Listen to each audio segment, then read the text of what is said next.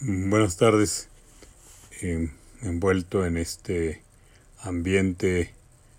pues lleno de dolor, pero también de enojo, ¿verdad? Por la muerte de tantos seres humanos y ahora con esta eh, realidad en donde se asesina a tres personas, dos sacerdotes y un laico que pues viven la experiencia dolorosa de cruzarse en esta situación compleja donde a veces cuesta trabajo entender qué nos pasa en el corazón humano. Y pensando un poco en el solo por hoy eh, que ha sido pues las reflexiones a lo largo de estas semanas y pensando que esta va a ser la última de una serie para luego pensar que será lo que sigue eh, me da la posibilidad de descubrir como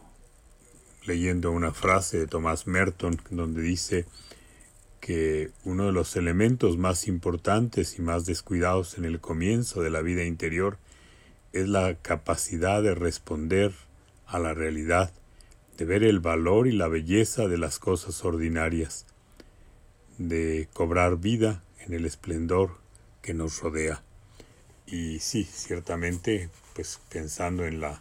realidad que nos rodea tan difícil, tan pesimista, tan oscura, tenemos que encontrar las pequeñas luces y por supuesto una de las cosas que más me ha hecho pues sostenerme en este momento es los testimonios sobre las experiencias cotidianas de los padres jesuitas asesinados y de otras gentes que en la vida ordinaria, a través de su testimonio y del testimonio de quienes los rodean, encontramos cómo dieron sentido a su vida a partir de descubrir el esplendor de la vida en las cosas ordinarias. Que ojalá pues esta realidad nos ayude eh, en medio de pues tantos momentos difíciles, sobre todo que hemos vivido en los dos últimos dos años, sea también una motivación para la esperanza que todos necesitamos. Eh, escuchando una expresión de el padre Javier Ávila, que decía tuvimos que escondernos para no perder la esperanza. Tal vez también nosotros a veces tenemos que escondernos dentro de nosotros mismos para ver la realidad presente, el momento que tenemos y que vivimos, para poder enriquecernos y enriquecer el entorno en el que hoy nos toca vivir pues esta realidad.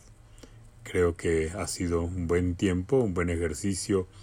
el enviar las pequeñas reflexiones cada semana, a veces atrasadas, haciendo sufrir un poco a la madre Norma que no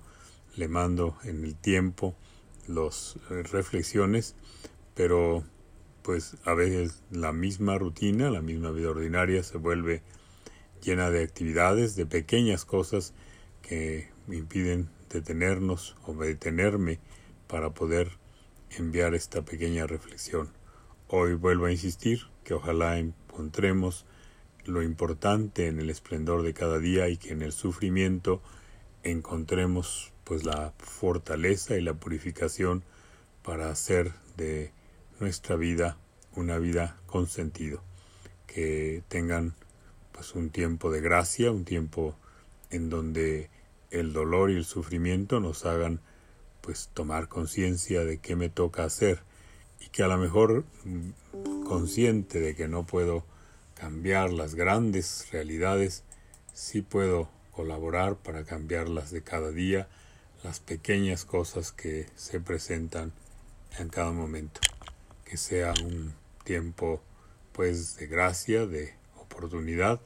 para todos. Les agradezco el tiempo con el que nos hemos encontrado a través de estas reflexiones y pues ya se verá en el solo por hoy cuando volvemos a encontrarnos y en qué pues, circunstancias. Ahora los invito a que todos